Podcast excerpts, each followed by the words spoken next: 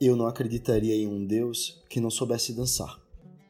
Essa frase é do Nietzsche, sim, é o, que, aquele Nietzsche que falou que Deus está morto.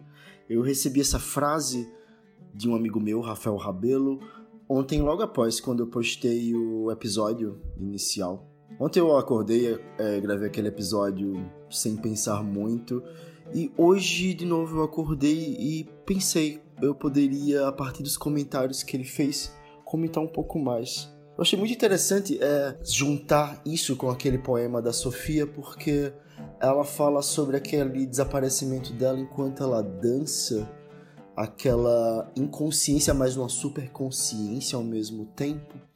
E por que não essa imagem de ela sendo tomada por um grande Deus, por essa coisa que desce e toma o corpo dela é muito interessante essa frase do Nietzsche, né? Como se é, essa capacidade da dança de ser tomado por isso fosse algo divino. O Rafa também lembrou que isso é muito ligado no simbolismo ritualístico, né? Quem conhece o candomblé é, sabe como é, a coisa de descer, baixar no terreiro, Uh, e ele falou algo muito interessante que me tocou, que cada vez que eles descem, eles estão reconstruindo um mundo em algo melhor.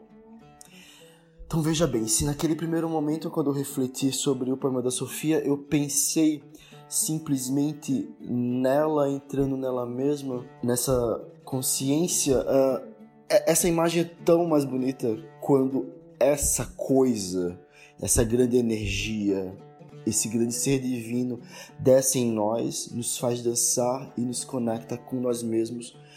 E, ao invés apenas de desaparecer, é um ponto para nos reconstruirmos. Nos conhecemos cada vez mais nessa desaparição e podemos nos reconstruir. Por fim, também ele fala que a dança é o arquétipo da ação, da criação e da consciência. No candomblé, as danças dos orixás representam a criação do universo. Outra coisa que eu pensei enquanto eu estava refletindo após essa coisa ritualística da dança é também quando eu estava falando até agora dessa dança sozinha, a dança solitária. Mas às vezes até com o outro, a dança com o outro é o do a gente leva também a um desaparecimento ou a reconstrução. Quantas vezes a gente tá com a pessoa amada ou aquela pessoa que a gente tanto esperou e o encontro se dá por meio da dança.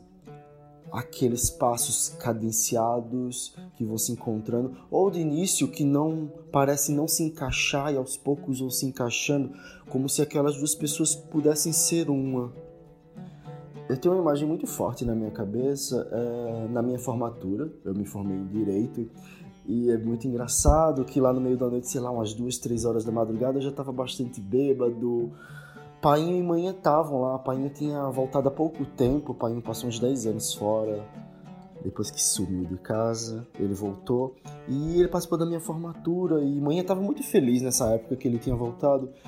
E essa cena na formatura me marcou muito que eu olhei assim para um lado de repente e os dois estavam dançando juntinhos eu tinha tão poucas memórias quando criança deles dois como um casal ou beijando, por exemplo. Eu lembro muito pouco meus pais se beijando. Mas eu achei essa cena tão linda nesse momento em que eles estavam de olhos fechados, juntos, e parece que o mundo inteiro tinha desaparecido.